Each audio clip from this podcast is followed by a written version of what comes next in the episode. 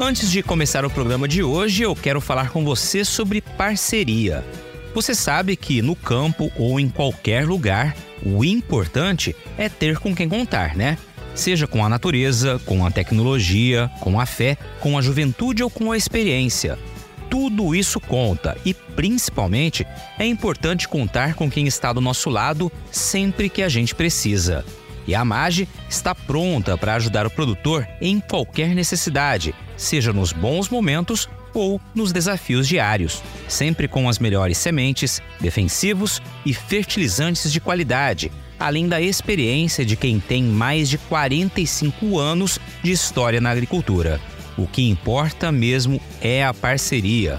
Por isso, se você é produtor, conte hoje e sempre com a Amage pois só quem está ao lado do agricultor há tantos anos sabe o quanto é importante ter com quem contar.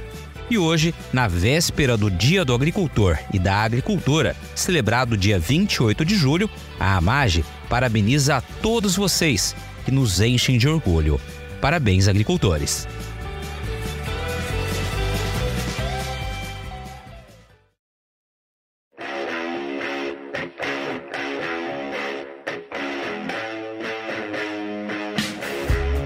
Porteira aberta, seja bem-vinda, bem-vindo ao podcast do Patrone, espaço para falar do agro com quem entende. Produzir na fazenda o combustível que alimenta a frota de tratores e caminhões, gerando economia e menor emissão de carbono.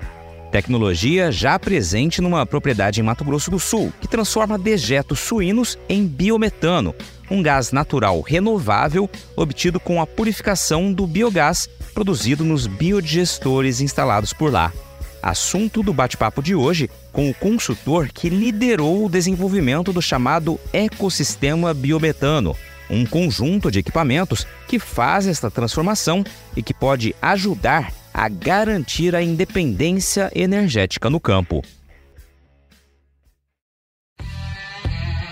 O nome revela o país de origem, Antonello Moscatelli. Italiano nascido em Milão, tem nas veias a paixão pelo agro. O cultivo de uvas e a produção de vinhos é uma tradição que soma alguns séculos na família dele, que, mesmo não seguindo os passos dos antepassados, viu a carreira profissional focada em energias renováveis direcioná-lo para o campo. No Brasil, há 10 anos, admira e elogia a força da nossa agropecuária, exemplo de eficiência e sustentabilidade, com espaço amplo para adotar a tecnologia que ajudou a desenvolver.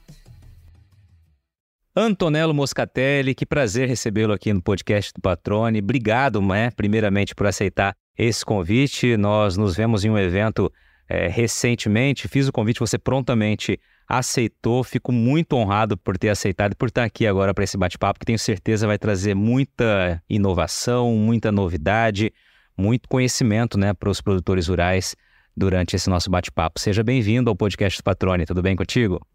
Tudo bem, Patrone, obrigado novamente pelo convite, a hora é minha, grande prazer participar do seu podcast e não posso que começar, inclusive, parabenizando o seu trabalho com esse podcast, porque podcast hoje é uma plataforma bem comum, mas podcast para agro é algo que, que precisa, precisa. O agro é o grande coração pulsante do Brasil e precisa ter uma voz que alcance talvez um público um pouco mais urbano, né? Que, que não tem todo esse contato com, com agro. Então, para mim, hoje, estar aqui com você no seu podcast, contar um pouco da minha história, meu trabalho, falar um pouco de biometano, como isso pode beneficiar essa joia da coroa do Brasil que é o agro, vai ser um enorme prazer. Obrigado novamente pelo convite. Ah, que legal, cara. Fico super contente mesmo por ter aceitado. E é, é a ideia é essa mesmo, né? Levar conhecimento para quem, evidentemente, está do lado de dentro da porteira, quanto para quem está do lado de fora da porteira, faz parte da cadeia produtiva, mas também para todo mundo, né, que é da área urbana, que não tem muita familiaridade com o agro, né? Por isso que a gente faz questão de trazer pessoas aqui, de convidar pessoas que vão contribuir, né, justamente com essa, esses dois públicos, vamos dizer assim, né? Aquele que é tá mais habituado ao campo e aquele que também não está é, por dentro do que acontece e é, é, um caminho muito legal, né? Trazer em forma de bate-papo realmente esse conhecimento, um pouco mais de informação para quem não conhece a realidade do campo, que nós temos o privilégio de conhecer, né? Agora vamos lá, o pessoal que está te ouvindo aqui já começou a perceber um sotaque, né? Vamos começar é, conhecendo um pouco das origens do Antonello Moscatelli, como começa essa relação com o agro, como começa essa vinda para o nosso apaixonante Brasil. É, não tem como o italiano disfarçar o sotaque, né, patrone? A verdade é que eu moro há 10 anos no Brasil, eu me considero brasileiro por metade, mas uh, ainda meu passaporte diz o contrário, né? Eu sou italiano, nasci... Bom, como é que é o meu contato com o agro? Eu responderia assim de cara, o meu contato vem do berço, mas eu preciso gastar um pouco de tempinho para contar a minha história, principalmente a história do meu pai para esclarecer como é que vem o, o, contato com o agro. Eu, como falei, eu nasci em Milano, é, final das décadas de 70, né? Já estou para 46 anos esse, esse 2023. E Milano uh, é o coração pulsante da economia de serviço, né? Não é só a cidade da, do design, da moda, também é o, eu diria, uma São Paulo, para fazer uma, uma comparação aqui no Brasil, Milano, grande parte do PIB é produzido na região da Lombardia e Milano é, é o capoluogo, como a gente chama, que é a cidade é, que capta todo esse desenvolvimento da região. E o milanese doc, ou de origem controlada, como a gente chama, né? Ele, ele tem um... O contato com o agro pode se resumir dessa forma. O milanese, ele acha que o filé, ele seja produzido de uma forma mágica numa geladeira de um supermercado. De repente brota ali, né? De repente tá lá. De repente, todo dia ele vai para o supermercado, tem, tem de novo, deve ter brotado. Então, assim, é, como é que alguém que nasce em Milano tem contato com agro? Eu preciso dar um passinho para trás e contar um pouquinho a história do meu pai. A família do meu pai, a família Moscatelli, eles são produtores de, de vinho, de vinho primitivo, no sul da Itália, na região de di Manduria, esattamente numa cidadezinha chamada San Giorgio Ionico, próximo de Taranto. O pessoal, uh, talvez que imagina um pouco o mapa da Itália, a Puglia, que é a região onde eh, pertence San Giorgio Ionico, é o salto da bota, né? Então, bem lá no sul, eh, com uma vocação bem de produtores de vinho ali, realmente é uma região que para primitivo é, é o berço, né? E, bom, a minha família produz vinho há, acredito, alguns séculos. Uma vez até eu fiz uma brincadeira, fui procurar um registro da família de onde vem Moscatelli, sabe aquele registro? Uhum. E achei, eu não sabia. A família tem até um brasão. E, e, o que achei interessante é que na imagem é, do brasão aparecem dois leões segurando dois cachos de uva. Aí você lê a história e a história diz que a família fornecia vinho para o rei da, da Espanha depois do Renascimento. Então, estamos falando de 1600, 1700. A verdade é que nunca vamos saber quanto isso é verdade, né? mas, mas uma coisa eu tenho certeza, realmente o vinho, a produção desse, desse produto sensacional é algo que, que acompanha minhas lembranças. Só que é, eu nasci em Milano e meu pai... É, era o quarto filho de, de seis irmãos, né? E meu avô perpetuava a tradição, né, da, da produção do primitivo. Ele é uma pessoa muito do bem, uma pessoa eh, de coração bons, mas, mas tinha duas regras para os filhos deles, né? Primeira regra era os meninos têm que trabalhar na vinícola de família. Então, ponto final. Segunda regra era nunca esqueça a regra número um. então, meu pai, é, digamos que tinha já um caminho meio que traçado, né, para isso. É, acontece que estamos falando, patrone, final dos anos 50, início dos anos 60 na Itália. A Itália estava se reconstruindo depois da Segunda Guerra Mundial, né? E, e principalmente no norte da Itália estava vivendo uma, um grande desenvolvimento econômico por causa da indústria. E meu pai tinha esse essa grande paixão pela eletrônica, pela tecnologia. Então, você imagina alguém que nasce uma região com vocação 100% agrícola que quer experimentar alguma coisa diferente, o rebelde da família, né, vamos dizer assim. Porém, tinha aquela regra do meu avô. Então, ele, ele conciliou dessa forma. Ok, de dia eu trabalho na empresa, no campo, uh, mas uh, à noite é minha. Então, à noite eu posso eu posso estudar eletrônica. E na época não tinha internet, não tinha tinha nada, então ele estudava por correspondência. Né?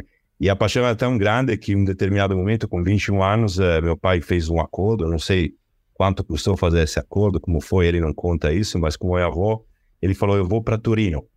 Torino fica no norte da Itália, não muito longe da divisa com a França. O objetivo dele era começar a trabalhar uh, na indústria automotiva. Então ele se mudou, foi para o norte da Itália e, e, começar uma vida diferente não é fácil, porque é, não sei se, provavelmente muito não, não conhece, mas existe um nome para os italianos do sul que, que vinha do agro, que se mudavam para o norte da Itália trabalhando na indústria, né? O pessoal do norte chamava eles, de forma menosprezá-lo, né, digamos assim, de terrone. Né? A palavra terra que entra dentro dessa definição, mas que dizia, você trabalhava a terra, agora está vindo aqui para trabalhar na indústria. Então, mesmo que tinha essa grande demanda para mão de obra qualificada, engenheiros, é, ao mesmo tempo existia um grande preconceito. Então, a primeira dificuldade do meu pai foi alugar um, um apartamento né, para para poder morar em Torino. E tinha um sinal na porta: não alugamos para terror. Olha só. Meu pai começou uh, a aprender o dialeto torinês, uh, se enturmou lá com o pessoal, se disfarçou como um torinês uh, doc, original, e começou a trabalhar na Fiat. Né? Depois de alguns anos ele se mudou para Milano, se conheceu minha mãe na, na Alfa Romeo, onde ele trabalhava, e, o resto é história. Eu nasci em Milano, e voltando um pouco ao meu, quando eu digo que o agro vem do berço, Petrone, eu, eu, eu tenho duas lembranças de quando era criança. A primeira, na família se falava de motores, né? Tinha como não, não ser isso. Ao mesmo tempo, tinha uma tradição da nossa família que era cada ano, a minha família do sul da Itália, meus tios, mandavam uns barris de vinho, né? Para Milão. Meu pai tinha essa tradição de engarrafar esse, esse vinho. Eu me lembro, tinha 5, 6 anos, a gente ia no porão da casa, abria esses barris de vinhos, você pode imaginar o cheiro do vinho, né, que saía de lá. Uhum. Me lembro a cor desse vinho primitivo com grau alcoólico que chegava em alguns casos a 17%. Isso feito totalmente de forma natural. Isso dizia quanto o microclima, a terra, é, e o processo também era, era diferenciado. E assim, eu me lembro, eu tenho esse cheiro ainda na, na cabeça, um copo de vinho era sempre na mesa, eu posso dizer que depois eu me desenvolvi, logicamente, me formei em eletrônica em Milano, comecei a eh, trabalhar, minha primeira experiência foi no setor automotivo, e eh, depois eh, eu queria trabalhar com energias renováveis em 2007, 2008, então estamos falando de mais de 15 anos atrás, e me juntei a um grupo que, dentro das suas atividades, também começava a trabalhar com cogeração a biogás. Bom, uh, antes de entrar um pouco no meu percurso, estou resumindo o que, que hoje é o meu contato com o agro, o meu ligado com o agro. Os valores, eu diria, os valores que o agro uh, transmitiu para meu pai, que mesmo longe de casa trouxe dentro de si, transmitiu para mim. Sacrifício, trabalho duro, uh, concentrar no que você controla, cair, se erguer, sempre buscar inovar, sempre buscar conhecimento, ser curioso. E tudo isso dentro da minha trajetória, que depois vou contar um pouco melhor, acho que ainda hoje aqui no Brasil faz parte de mim. Cara, que legal. É, e assim, você trouxe elementos, né, em palavras agora nessa última fala, assim, nessa conclusão, que traduzem de fato o que é um produtor rural, né? É, você trouxe tudo. É, persistência, resiliência, né? ou seja, se reerguer sempre, né, apesar das dificuldades, olhar adiante, né, ser persistente, acho que isso tudo realmente traduz, né, o que o agro tem de, de muito, né, no campo. Aí deixa eu te perguntar uma coisa, você, é, enquanto morava ainda na Itália, foi para a região sul, foi para visitava a região lá da, da, tua família, chegou a, também a brincar de produzir vinho junto ao pessoal que produzia para valer na fazenda, na, na propriedade da família ou não? Cheguei, cheguei por brincar mesmo, né? A gente fazia visita na família, às vezes eles vinham para Milano, às vezes, às vezes a gente ia para São Giorgio Iônico e eu me lembro, tenho memórias realmente de das vinhas, né, dos vinhedos, é, é, é algo e pensar que aquelas plantas produziam esse esse produto há séculos é algo que que me deixa. E meu pai, eu não sei como dizer em português, me falta a palavra, né? É que precisaria de algum produtor local para me ajudar. Mas meu pai, o, o, papel dele, quando ele trabalhava uh, no campo, na, na, empresa de família, era fazer o inesto. Basicamente, a vinha precisa ser renovada cada ano, fazendo inserção do novo, da nova. Não é uma semente, é, é bem uma. Uh, fazer um, um enxerto ali? Enxerto, exatamente. Essa, essa é a palavra, perfeito. Hum, uhum. É, e ele tinha. Essa é, um, é uma arte, porque a, a qualidade do enxerto depois é, é, vai condicionar todo o desenvolvimento depois da, do vinhedo e, consequentemente, da uva que vai produzir o vinho. Então, ele, ele me explicava um pouco essas coisas e eu ficava ah, fascinado, né? Porque o meu mundo era o concreto, o barulho, o smog de Milano e ir lá, para mim, era me reapropriar da, das origens. Cara, que legal, muito legal, Antonella. E aí você então segue na tua carreira, né, formado é, em eletrônica, começou a tua carreira profissional e de repente, 2007, 2008, começa a trabalhar com energias renováveis, ou seja, aí já está muito próximo também do agro. Como é que faz, como é que acontece esse decorrer a partir de então até a vinda aqui para o Brasil? Exatamente. Em 2007 e 2008 me juntei a um grupo em Milano que começava uh, a trabalhar também com uh, cogeração, uh, que é basicamente uma produção de energia elétrica e térmica a partir de gás, mas principalmente de biogás. A Itália, hoje, mundialmente, é, é um dos principais mercados ainda em termos do número de plantas instaladas de biogás. Né? Na Europa é o segundo mercado atrás da Alemanha. Na Alemanha existem mais de 11 mil plantas de biogás funcionando, a Itália tem pouco menos de 2 mil. Então, a Alemanha lidera de forma disparada o primeiro mercado mundial, mas a Itália também tem um número bem relevante. E na época estava começando o mercado, porque o protocolo de Kyoto tinha estabelecido já algumas metas até 2020 de descarbonização da matriz energética, e Kyoto ele visava principalmente a descarbonização da matriz energética elétrica. Então, o que, que foi fomentado, de fato, na Europa foi o fotovoltaico, que a partir de 2008 para frente é, cresceu muito rapidamente, e também o biogás.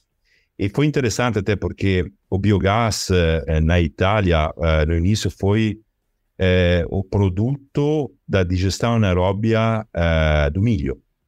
Porque o milho tem um poder calorífico, uma capacidade, um potencial de produção de gás muito grande. Então, a ideia era, vamos plantar milho, para colocar num biodigestor que produz gás e a partir desse gás a gente gera energia elétrica renovável, ganhando inclusive um subsídio que era um subsídio bem generoso para essa tipologia de projetos.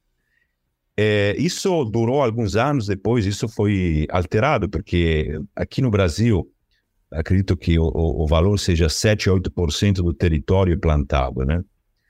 É, na Itália, estamos falando de mais de 50% do território. Então, você imagina, utilizar área agrícola para é, plantar milho, para gerar energia elétrica, disputava bastante com aquilo que era o equilíbrio da parte agrícola. Então, subsequentemente, os programas de incentivo do governo italiano, não só italiano, também alemão, foram alterados para é, promover uma forma mais virtuosa de produção de gás, que foi é, a transformação de um resíduo, no caso um dejeto animal, por exemplo, em biogás, e aí sim gerar energia elétrica. Então, eu vivi um pouco essa fase, esse boom inicial. É, eu era executivo de uma empresa que em 2012 decidiu se internacionalizar e dentro das, uh, dos territórios que essa empresa visava tinha o Brasil. E meu ligado também com o Brasil, é, não vem do berço ainda, mas, mas vem do, do meu casamento. Minha, minha esposa é brasileira, eu conheci ela na Itália, numa cidade feia, né? É, chamada Pisa, Luca, aquela região.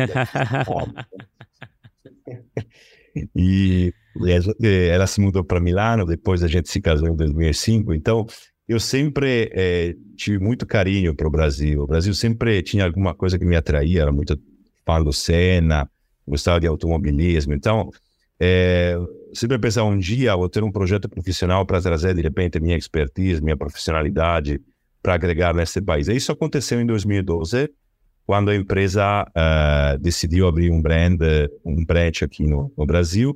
Eu abri a filial aqui na região de São Paulo, em Dayatuba. A empresa depois foi comprada em 2014. descontinuou a presença direta aqui no Brasil e foi quando eu decidi, eu vou ficar, não volto para a Itália, vou abrir uma empresa de consultoria, uh, que é a MS Consultoria, com a qual, de lá para cá, eu presto hoje consultoria para eh, produtores de, de biogás, de energia elétrica, de biometano, investidores e algumas multinacionais também que fabricam veículos movidos com esse biocombustível. De lá para cá, muitas coisas mudaram e hoje estamos vendo finalmente o resultado de um trabalho que vem de longe. Pois é, muito bacana. Vamos começar a entrar nesse resultado, mas antes você citou ali é, biogás, falou biometano, que vai ser o nosso foco daqui em diante. Eu queria que você esclarecesse né, para todo mundo ali, quem é do campo e também quem não é do campo, Antonello, né? É, traz a definição de biogás, você falou dos biodigestores e citou o milho, né? E aí citou os dejetos animais que aqui no Brasil são muito comuns, né? Aí de 15, 20 anos para cá, a gente tem visto, especialmente na suinocultura, aqueles bolsões, né? Para onde os dejetos vão, e ali é feita a decomposição anaeróbica, se eu não estiver equivocado no, no termo. É, onde vai separar ali o gás de, de dejetos, enfim, é o biofertilizante, né? E eu queria que você trouxesse uma explicação, claro, um pouco mais técnica aqui, para que as pessoas possam entender todo esse processo e a diferenciação do biogás até ele se transformar em biometano. Vamos lá. Perfeito, perfeito. Muito bem colocado. Acho que é importante divulgar de forma clara os conceitos para que todo mundo possa aproveitar da melhor forma. Vou começar então, Patroni, é, da, da própria palavra, né? Biogás. A palavra bio nos chama já o conceito de vida, né? E o que, que é vida? Vida pela forma que nós conhecemos, né, quando o cientista procura a forma de vida fora da Terra, procura o quê? Procura água, mas principalmente procura carbono. Né? Então, qualquer forma de vida orgânica é feita de carbono. Né? Então, quando nós somos feitos de carbono, comemos carboidratos, que são moléculas de carbono combinadas com hidrogênio e oxigênio, é, os animais são feitos de carbono, as plantas são feitas de carbono, ou seja, toda a matéria orgânica é feita de carbono.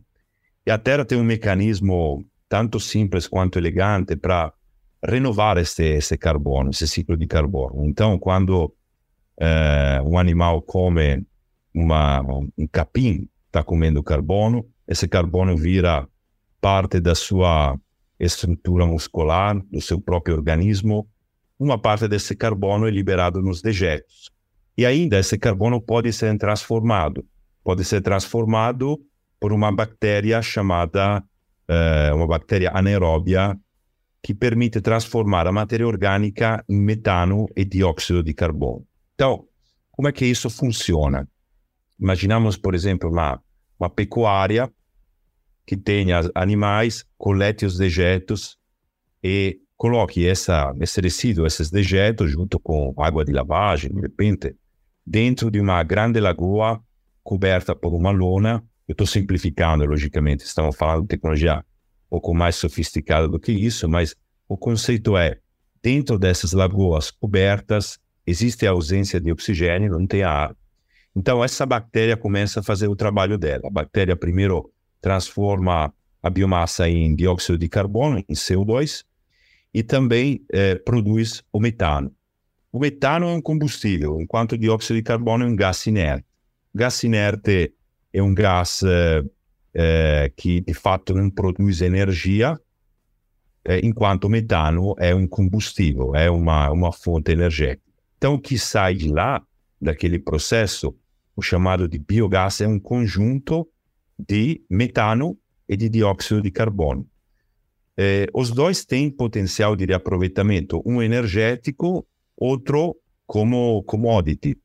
Eh, nós gostamos de, eu aprendi inclusive mais a gostar aqui no Brasil de cerveja, é, cerveja, refrigerante, é, aquelas bolinhas de gás, é, estamos falando de CO2. O CO2 fica pressurizado, absorvido em água ou no refrigerante, então tem um consumo de CO2 na indústria de de bebidas, uh, por exemplo, né? Mas o grande foco do biogás é, com certeza, a sua valorização energética. Aqui entra o metano. Uh, o que, que, é o biometano, então? O que, que, é a diferença entre o biogás e o biometano? O biogás, falamos que é esse conjunto de metano e dióxido de carbono. É, podemos dizer que é, já é um vetor energético, mas ainda temos esse dióxido de carbono que está lá, ocupa espaço, no final das contas, não ajuda se, por exemplo, eu quiser é, colocar esse combustível dentro de um tanque pressurizado no veículo a gás. Provavelmente já viram esses veículos a gás, tem esses cilindros é, pressurizados na casa de 200 bar, no qual o gás é estocado. Se eu colocar diretamente o biogás nesse cilindro, eu tenho alguns problemas. O primeiro problema é que o meu dióxido de carbono vai ocupar espaço, então vai reduzir a autonomia do veículo. Também eu tenho alguns problemas de comprimibilidade. E além desses dois componentes, no biogás nós temos alguns contaminantes, alguns ácidos. Né? Então eu preciso de um processo de filtragem do biogás para ser utilizado como um equivalente do nosso gás natural. Existe, portanto, um processo que em inglês é chamado de upgrading, a gente aqui chama simplesmente de purificação, que de fato separa o que nos interessa, que é o metano, do dióxido de carbono. Então, o que sai de lá desse processo é apenas um concentrato de metano, ou seja, um concentrato do combustível com uma energia equivalente ao gás natural. Então, o biometano, de fato, eh, para dizer em palavras simples, é um gás natural renovável. Nós sabemos que o gás natural é extraído em poços, então é um gás uh, fóssil, de origem fóssil, enquanto o biometano, seguindo esse processo que descrevi agora, acaba sendo um, um gás renovável, então que atende todas as pautas de descarbonização que hoje são tão, tão importantes. Né? Muito bem, acho que ficou muito claro, né? De maneira muito didática você trouxe, até te agradeço aqui, porque realmente assim a gente consegue né, levar mais adiante essa informação. E aí, ainda voltando nos biodigestores, que você explicou bem esse, esse processo né, da, da decomposição dos dejetos até virar o biogás, a gente estava acostumado a ver né, em muitas propriedades que possuem o biodigestor e biodigestores a, a, queima desse gás ou a utilização como energia elétrica ali, né, de alguma forma, passando por um gerador, enfim, ali na, na propriedade.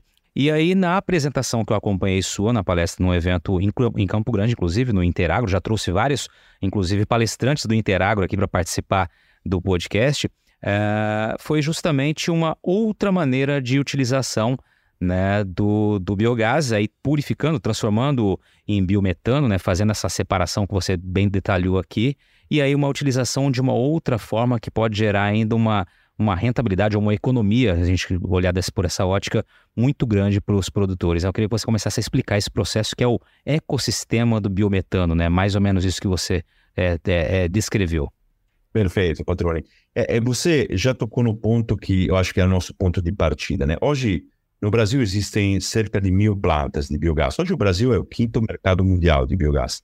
Então, o Brasil tem um, um papel já bem relevante. Eu gosto de dizer que o Brasil conseguiu fazer isso sem grande subsídio, né? Estamos falando da Europa e outros países que cresceram e muito graças à injeção de grandes quantidades de dinheiro. O Brasil fez isso com a garra dos fazendeiros, dos uh, players do setor, sofrendo, de novo, caindo, se erguendo, mas Hoje existem uh, operando cerca de mil plantas de biogás e cerca de 90% disso está no campo, está na fazenda. São plantas de, diria, de pequeno, médio porte que transformam uh, resíduo como os dejetos animais em biogás. Agora, até agora, é, como você bem é, colocou, o biogás foi utilizado de, de duas formas, ou como fonte de energia térmica para substituir, de repente, outros combustíveis para gerar energia térmica, pode ser lenha, cavaca de madeira, então para ser queimado em caldeira, ou uh, para gerar energia elétrica em motogeradores movidos diretamente a biogás. Isso foi uma forma de uh, utilizar o biogás até agora extremamente interessante e com certeza rentável. Qual que é a grande novidade, porém, que a gente vê no mercado, digamos, a partir de 2018, 2019? Em 2018, um, grande grupo italiano que fabricante de tratores, caminhões e também de motores me contratou como consultor que estava querendo entrar no mercado brasileiro, como também em outros mercados globais, com uma proposta de veículos movidos a gás. E eles, junto aos outros concorrentes, estão trazendo uma, uma proposta de veículos que não são mais veículos movidos apenas a diesel, Isso faz com que, eh, se eu conseguisse produzir um combustível equivalente ao combustível pelo qual eles forem projetados, eu poderia substituir o diesel nessas frotas de veículos. Eh, esses veículos são todos projetados para funcionar com gás natural veicular. Então, quando o fabricante, tanto do motor do veículo, projeta motor ou veículo, ele faz isso pensando nessa tipologia de combustível. Mas antes, provavelmente já lembra que no início falamos, o biometano é um equivalente ao gás natural. Então, é um equivalente também ao gás natural veicular. Inclusive, vai lembrar que o biometano já foi regulamentado pela ANP desde 2015. Então, é, hoje, também do ponto de vista da normativa, isso não representa uma, uma novidade. Né? É, a partir do momento que eu uh, tenho um veículo que pode substituir o diesel eu tenho o meu biogás, que ainda não é o gás natural veicular equivalente, mas que poderia ser transformado em biometano, se tornando sim um combustível equivalente, o biometano começa a ficar interessante também em pequenas escalas, em pequenas produções, para substituir diesel em frota. Antes de, de entrar no caso específico da fazenda, da fazenda, vale lembrar que hoje o biometano é, tem uma projeção de investimento de 60 bilhões de reais até 2030 para a produção de biometano no Brasil como um todo, em setores que são principalmente o setor sucroalcooleiro, o setor de valorização de resíduos, saneamento e também é, na pecuária. Né? Mas os grandes volumes de biogás é, e, consequentemente, de biometano serão produzidos no setor sucroalcooleiro e no setor de valorização de resíduos. No caso do uh, da pecuária, estamos falando de plantas de menor porte, então de repente não teria como viés a comercialização de um gás em alternativa ao gás natural, mas podem se beneficiar justamente para substituir um combustível fóssil, isto é, o diesel, na própria atividade. E aqui acho que é legal, Patroni, compartilhar alguns dados. Primeiramente, mais de 23% do diesel no Brasil é importado. Então, é, o Brasil não é um país é, que hoje poderia ser autossuficiente em termos de consumo de diesel. O, o Brasil paga diesel uh, importado. É, o diesel é, um, como qualquer combustível, uma commodity atrelada ao preço internacional. Então, quando o preço do, do barril sobe e vai lá para cima, é uma questão de tempo, mas mas traz junto o combustível, né? Eu digo uma questão de tempo. Normalmente, quando o preço do petróleo sobe, também o preço sobe muito rápido. Depois, quando desce, é uma questão de tempo para descer. Mas na subida, normalmente, isso acaba é sendo. mais rápido, né? Ou, acredito que qualquer cliente, qualquer consumidor sente direto no bolso. Né? Então, assim, é, quando nós temos a oportunidade de autoproduzir um combustível, isso é o biometano, a partir da purificação do biogás, e substituir o diesel em frota, você começa a ver uma série de vantagens. Né? Tem, logicamente, a vantagem ambiental. Todas as pautas de descarbonização hoje visam é, manter é, aumento da temperatura global, substituindo combustíveis fósseis com é, combustíveis renováveis. E o biometano é um combustível renovável, por quê? Porque aquele carbono que a gente falou no começo já está em circulação. Eu não estou extraindo aquele carbono de um poço no fundo do mar ou da terra, eu estou queimando, liberando na atmosfera. Ele já estava, uh, era já o combustível de, entre aspas, de um animal que estava comendo um capim. Uh, então, aquele dejeto que depois vira gás está já circulando na nossa atmosfera, não altera em nenhum modo uh, o equilíbrio da, da atmosfera. Então, é um gás 100% renovável. Eu posso substituir um combustível fóssil, então com benefício ambiental.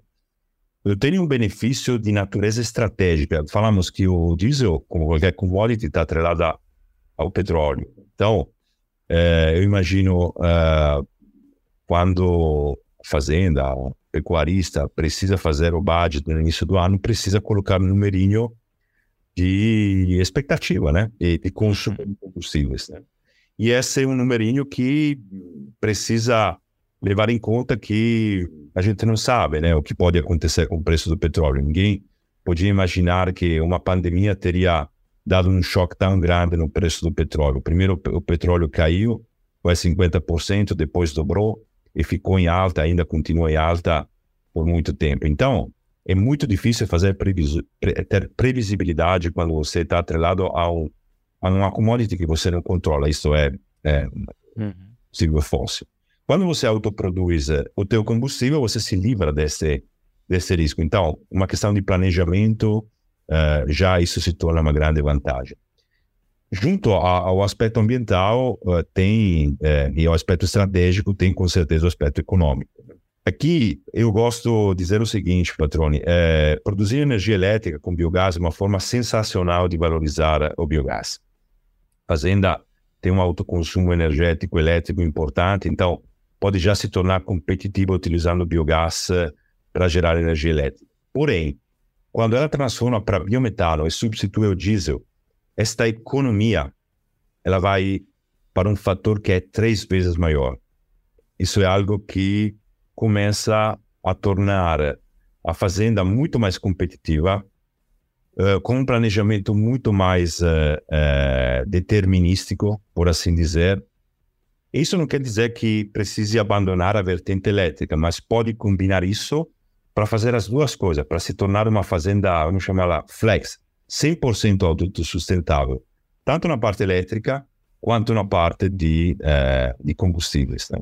Perfeito, perfeito. E aí, Antonello, antes da gente é, falar também mais do que seria o ecossistema, né, para tornar essa fazenda autossustentável, como você até inclusive mencionou na, na tua, na tua apresentação ah, há um mês aproximadamente, é, seria legal a gente também trazer uma informação aqui da utilização dos motores a, a gás, né, a metano, a, que já estão disponíveis. Né? Inclusive já temos o primeiro trator do mundo já funcionando, rodando, inclusive no Brasil, né?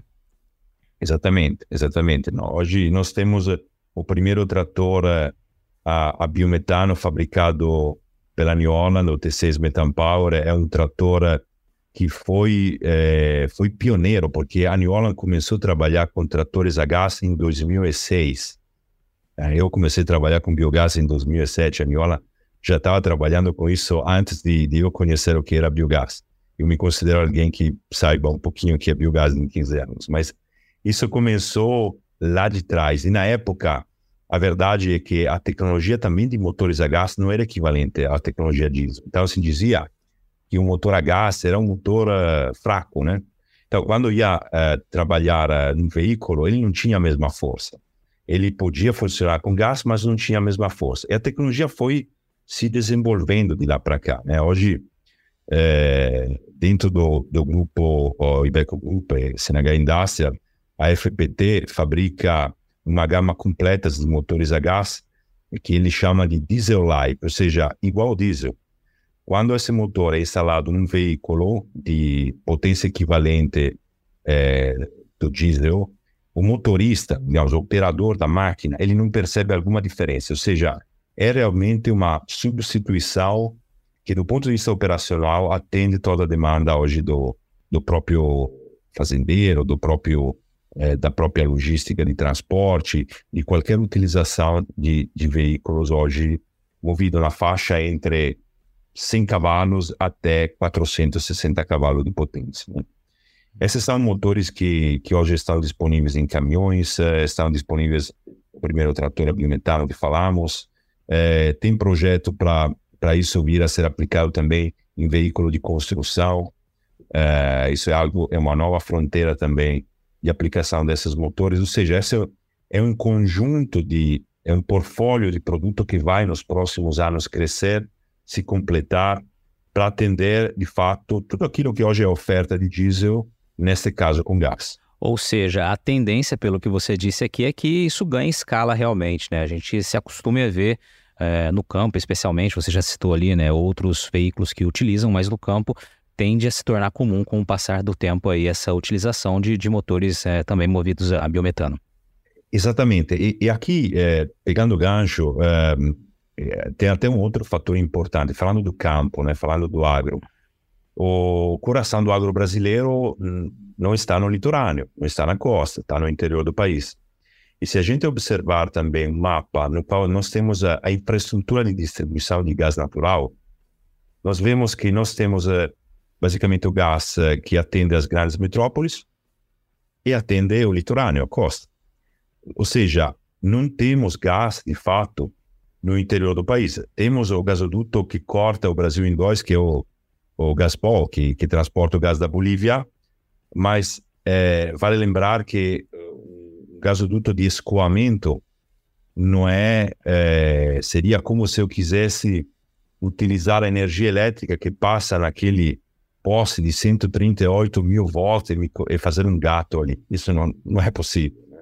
Isso é algo que precisaria de infraestrutura para reduzir pressão, vazão, ou seja, são um investimento em infraestrutura que neste momento a gente entende é, poderão acontecer no futuro, mas ainda com um ritmo que não acompanha a dinamicidade do agro. Então, o biometano, além de ser um combustível com todas as vantagens que a gente mencionou, também hoje representa a única real, real alternativa de descarbonização do agro, porque, de fato, com gás natural, esses veículos poderiam ser, é, em tese, é, movidos, mas o agro não tem essa disponibilidade de gás no campo. Então, de novo, o biometano vem para resolver tanto um problema quanto para criar um círculo virtuoso para dar ainda mais valor ao agro. E agora uma pausa no bate-papo para dar um recado a você que é produtor ou produtora rural. Já tá na hora de pensar na próxima jogada, hein? Então, que tal mirar na semente e acertar em ótimos resultados para sua lavoura? A Agrosol tem um portfólio completo para sua safra 2023-2024, com opções de cultivares de soja para os diferentes contextos e realidades de todo o cerrado brasileiro com as melhores tecnologias dos principais obtentores do mercado. Além de sementes de soja de alta qualidade, a Agrosol também oferece tratamento de sementes industrial com certificação de excelência pela Singenta, serviço de entrega, posicionamento de cultivares, ajuste fino de plantio e um acompanhamento especial do time de campo. Para saber mais, é só acompanhar as redes sociais da Agrosol e acessar o portfólio 2023-2024 pelo site www.agrosolsementes.com.br. Lembre-se sempre que uma safra inteligente começa com estratégia. Agrosol Sementes, germinando o futuro. Muito bem. Vamos só para seguir nesse ritmo, Antonello. Como é que estão as vendas de motores a gás no mundo, né? E eu queria que você trouxesse um recorte aqui para nossa América do Sul, América Latina. Motores a gás, eh, eh, vamos, vamos fazer algumas colocações, né? Vocês podem é, provavelmente acompanhar o noticiário na mídia, nas leituras, que o mundo está passando por um, um, grande processo de sensibilização para a transição energética. Né? Então, tudo aquilo que era é, falamos disso do protocolo de Kyoto, né? Kyoto realmente focou muito na, na matriz elétrica, mas Paris, Paris já é, estabeleceu metas para a matriz energética térmica. Isso tem a ver diretamente com os combustíveis, né? Então, a Europa hoje depende por boa parte do, do gás russo. Né?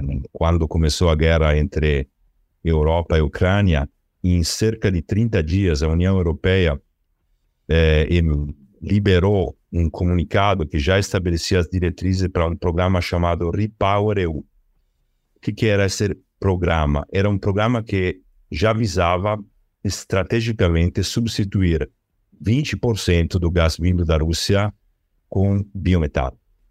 Então, a ideia foi: nós hoje temos aqui na Europa plantas que estão produzindo uh, biogás para eletricidade, mas vamos convertê-la para biometano, porque vamos precisar reduzir a dependência do gás russo. É, realmente, isso é, uma, é, uma, é um grande refém que é, a Europa tem com, com a Rússia. É, isso foi, foi claro nessas negociações diplomáticas durante a guerra. É, também é, a Europa, e não só a Europa, ficou de, de mão chatada por causa disso, ninguém vive sem, sem o gás russo. Por outro lado, começaram um programa para dizer, ok, dentro desse plano de descarbonização, vamos nos livrar também de dependência. Então, quando podemos substituir com biometano, ótimo, isso também entra na, na pausa de descarbonização, mas a Europa está apontando muito no elétrico, com certeza. Então, a demanda que nós vemos, uh, estamos vendo hoje no Brasil de elétrico, na Europa isso é 100 vezes mais acelerado. Realmente, ali as políticas uh, focaram no elétrico. Eu não vou entrar no mérito, eu tenho uma análise, até por ser europeu, italiano, sobre algumas hipocrisias dessa, dessas políticas, porque a gente sabe que o elétrico não tem emissões. Agora, a pergunta é de onde vem essa energia elétrica, como foi produzida, né? E talvez falamos que a Alemanha é o primeiro mercado mundial de biogás, então podemos pensar um, uma matriz extremamente renovável. Talvez pouco saiba que é, muita da energia, boa parte da energia produzida na Alemanha é produzida a partir de carvão. A Alemanha eh, descontinuou uh, as suas centrais nucleares, né, que também não poderiam ser definidas propriamente renováveis, né?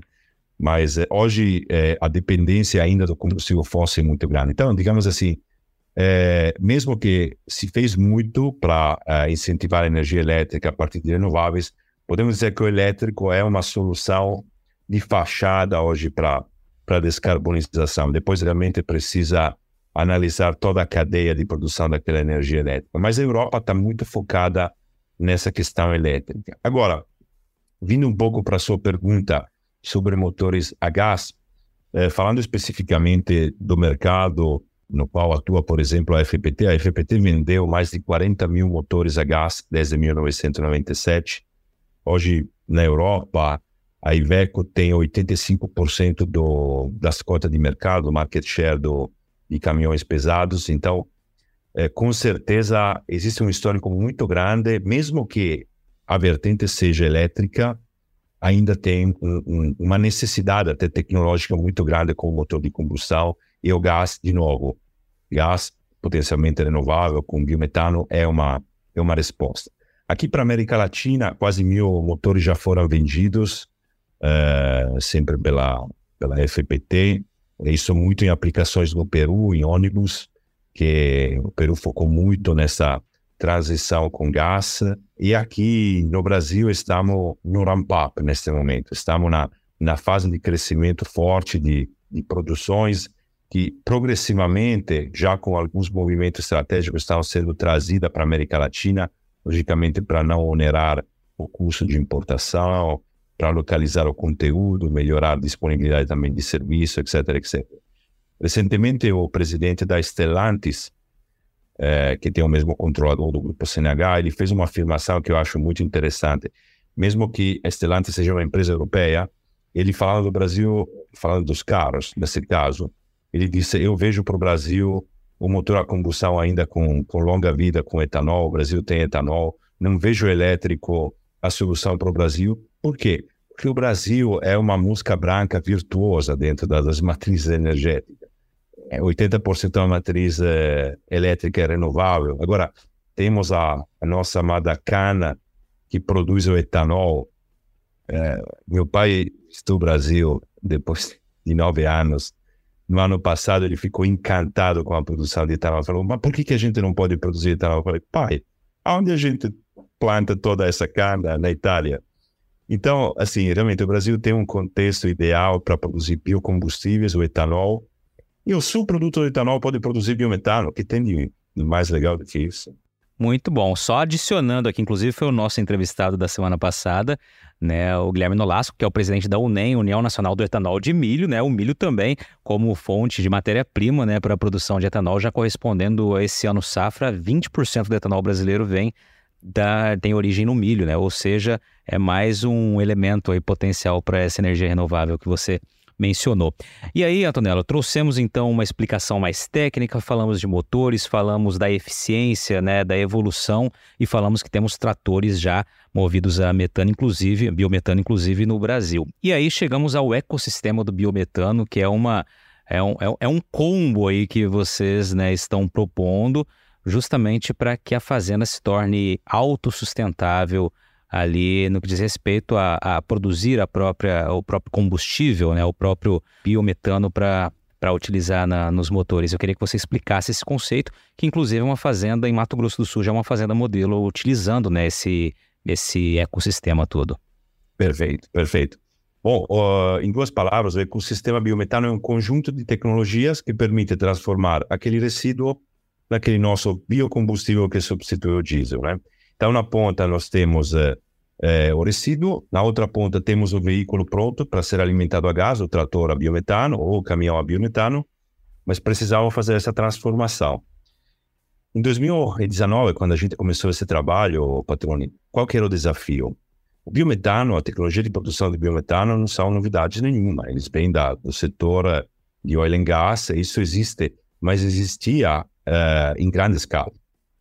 Então, encontrar a viabilidade financeira, ao mesmo tempo manter uma, uma confiabilidade tecnológica, técnica, para que eh, a gente pudesse manter o mesmo nível de credibilidade do que hoje tem o diesel. Ninguém se preocupa com o seu diesel ou diesel. Diesel é o combustível. vou alimentar a minha frota é, e a frota vai funcionar. E o biometano tem que ser a mesma coisa. Então, a gente precisou se deparar com um challenge, um desafio que era nós precisamos trazer essa mesma tecnologia madura do oil and gas no campo. Uma pequena escala que seja economicamente viável. Né? Então a gente começou uh, a conversar com alguns players do setor e lançamos um desafio. Falamos, gente, aqui tem um mercado novo para explorar, o trator está aqui pronto, é, vai vir caminhões, é, a indústria está tá à frente com os produtos, mas o nosso pecuarista não vai se beneficiar se a gente não conseguir trazer isso dentro de uma escala pequena e que seja robusta e economicamente viável. Então, hoje o ecossistema biometano é o resultado de um desenvolvimento que levou alguns anos e que hoje finalmente é realidade. Né? Isso, como você estava lembrando, já está instalado no Mato Grosso do Sul, na região de Brasilândia.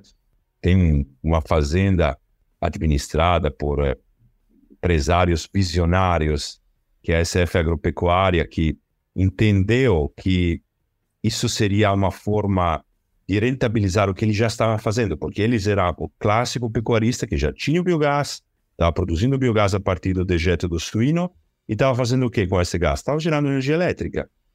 Eles eh, estavam fazendo isso há 10 anos quase, ou seja, foram pioneiros quando isso começou no caso da energia elétrica. Quando a gente veio com essa proposta, se apaixonaram, porque entenderam que o sonho que eles tinham de finalmente poder produzir o próprio combustível, ou seja, se tornar independente não só do ponto de vista elétrico, mas também do ponto de vista do combustível, era a realidade.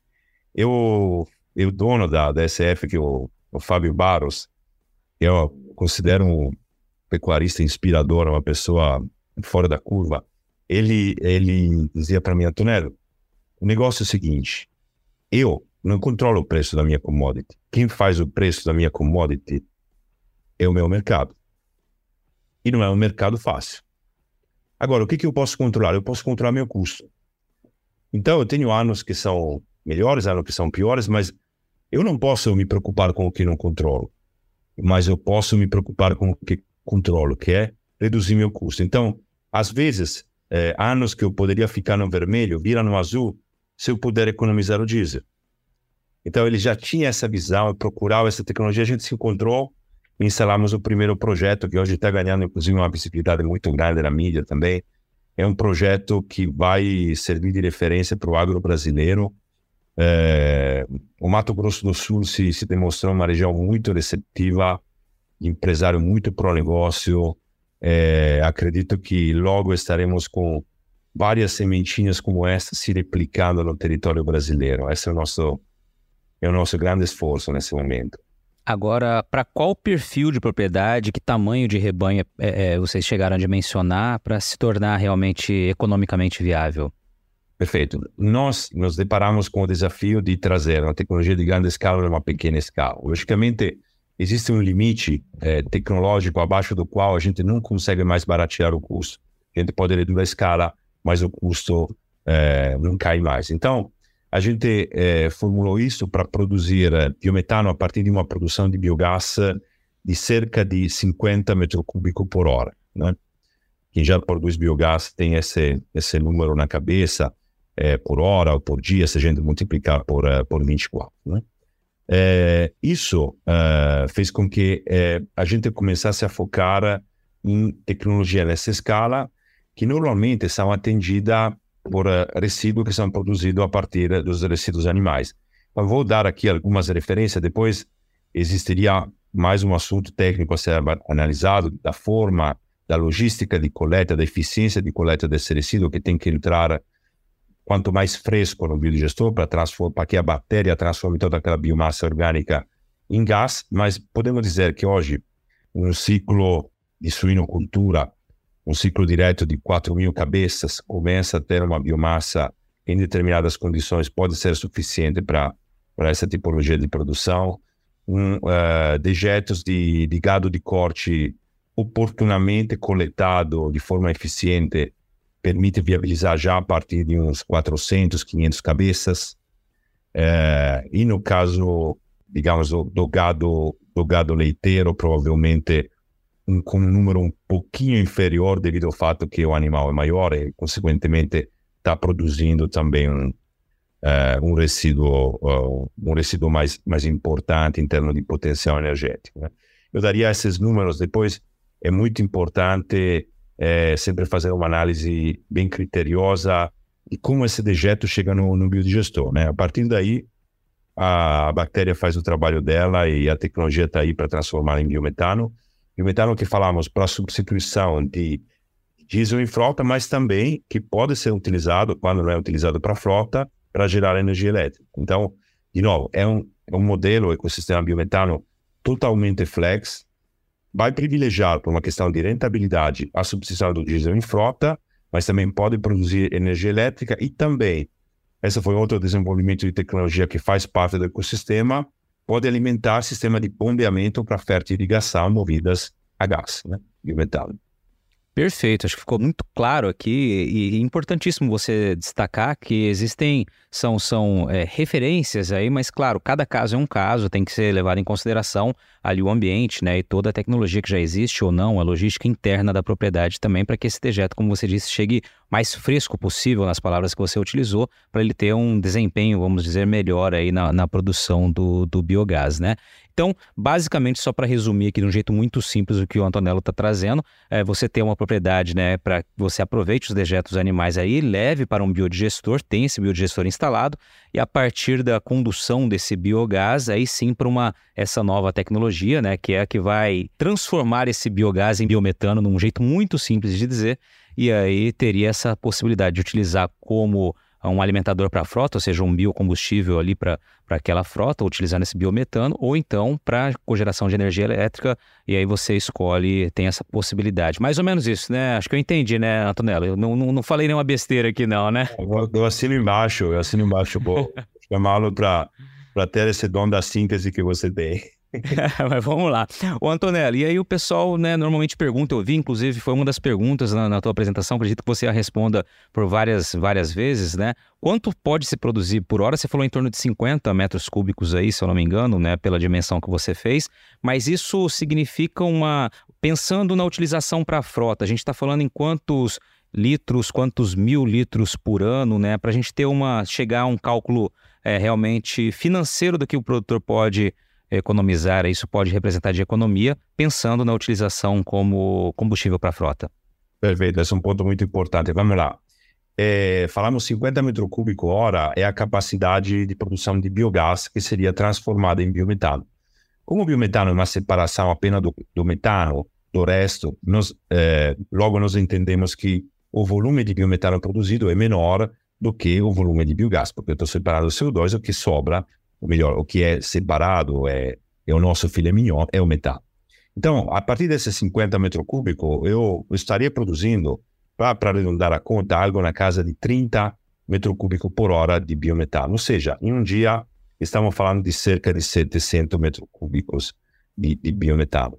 O biometano, dentro da regulamentação da ANP, é, que estabelece também equivalência energética com gás natural, pode ser comparado à energia é, primária do diesel, do combustível diesel. Então, para fazer uma, uma referência, é, sem entrar em muitos detalhes técnicos, em, em, em coisas, em pormenores que, que não vão mudar a, a essência da nossa conversa, podemos dizer que um litro de diesel é substituído por um metro cúbico de biometano.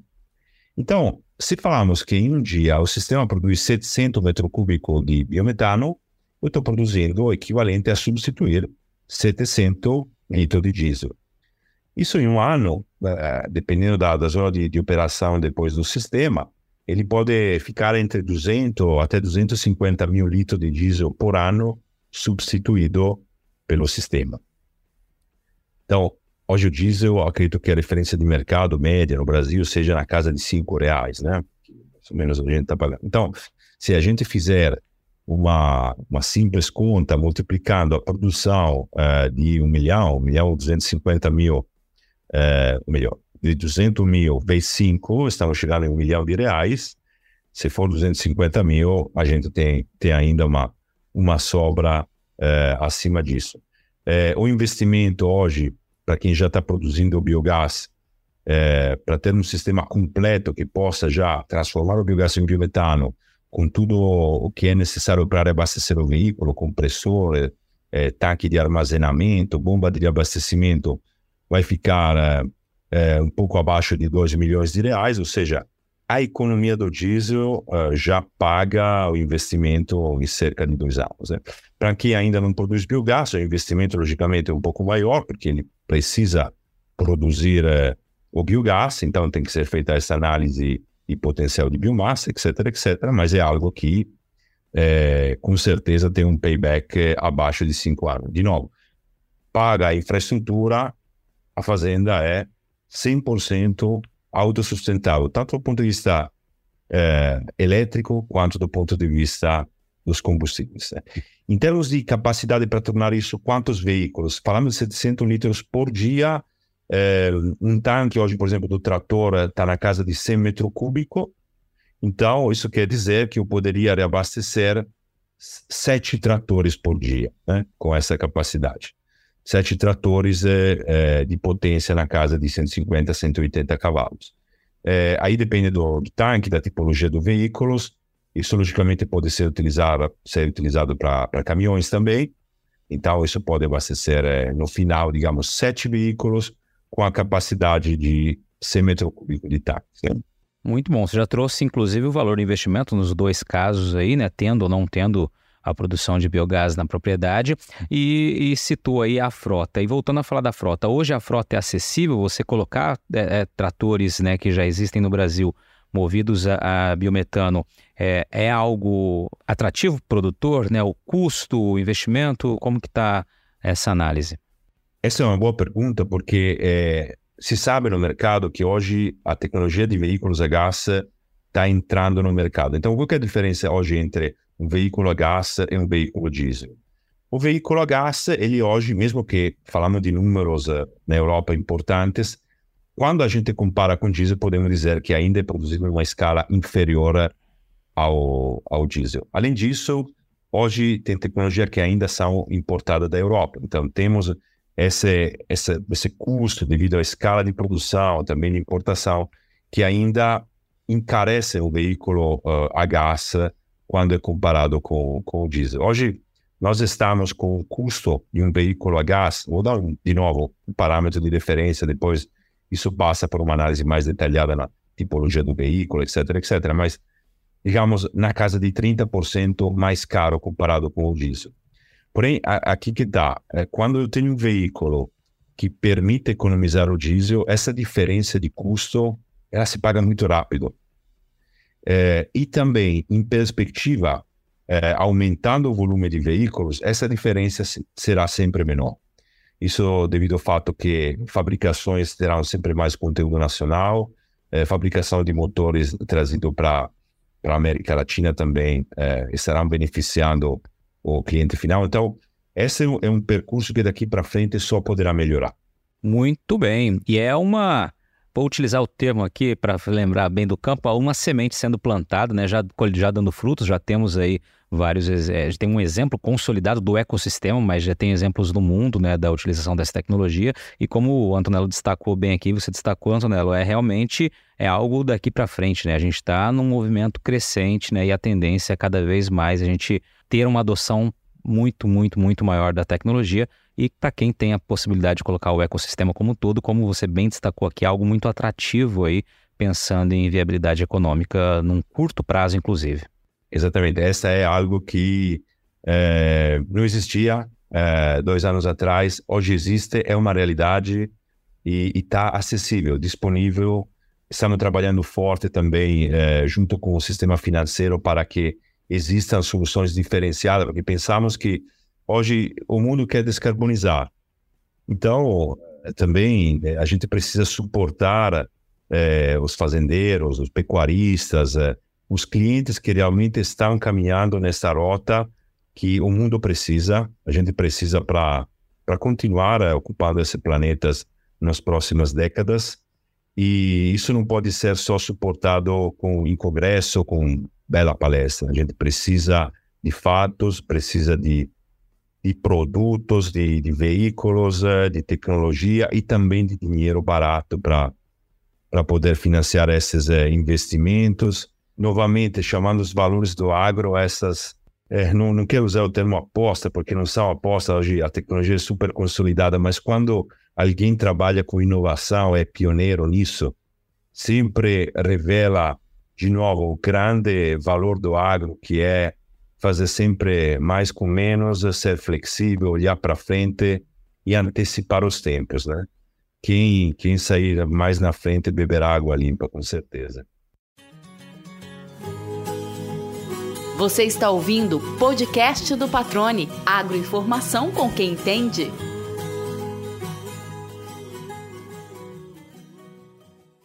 Antonella, a gente está chegando aqui na reta final da, do nosso bate-papo e tem um espaço para que você é, diga ali aquela pergunta que você tenha vontade de responder, que até hoje não fizeram para você aí na tua vida toda. Ó, eu queria falar disso e ninguém me deu essa oportunidade. O espaço está aqui para que você divida isso com a gente. Ok, patrone, ok.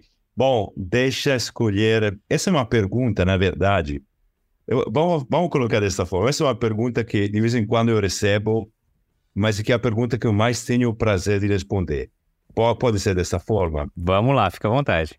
Uh, muitos me perguntam por que você saiu da Itália, país do primeiro mundo, para vir aqui no Brasil. E, e, eu gosto de responder essa pergunta, né? É, meu filho nasceu, inclusive, no Brasil o ano passado, em fevereiro. Eu sempre falava, meu filho será brasileiro, né? Eu amo esse país porque é, talvez é difícil para um brasileiro entender quanto o Brasil é especial no mundo, né?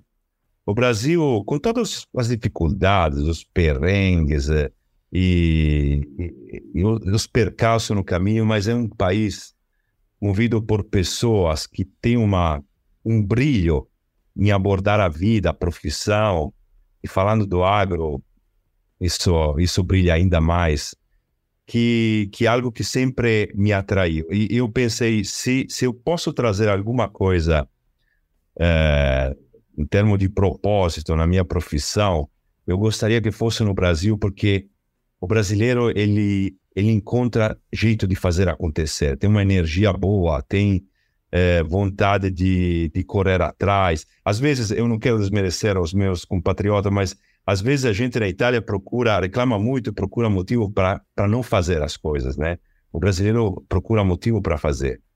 Então, isso me faz acreditar que o mundo não vive sem o Brasil, porque o Brasil vai alimentar o mundo nos próximos anos.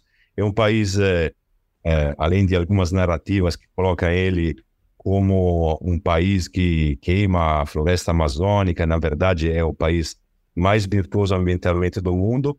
E, de novo, é feito de um, de um povo que é um milagre de, de junção de cultura, que, que produz, que vai à frente, que é criativo. Então, para mim, uh, estar aqui no Brasil, puder, com esse propósito, trazer inovação uh, de uma forma ambientalmente correta, ajudando o produtor rural a, a se beneficiar também financeiramente dessas inovações, com certeza vai ser o meu propósito daqui a, até a minha aposentadoria. E quem sabe meu filho vai continuar esse trabalho.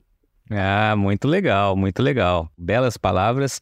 Antonello, parabéns pela tua história, cara. Parabéns pela tua maneira de encarar com tanta positividade tudo. Acho que realmente isso é uma das grandes características do nosso agro, né?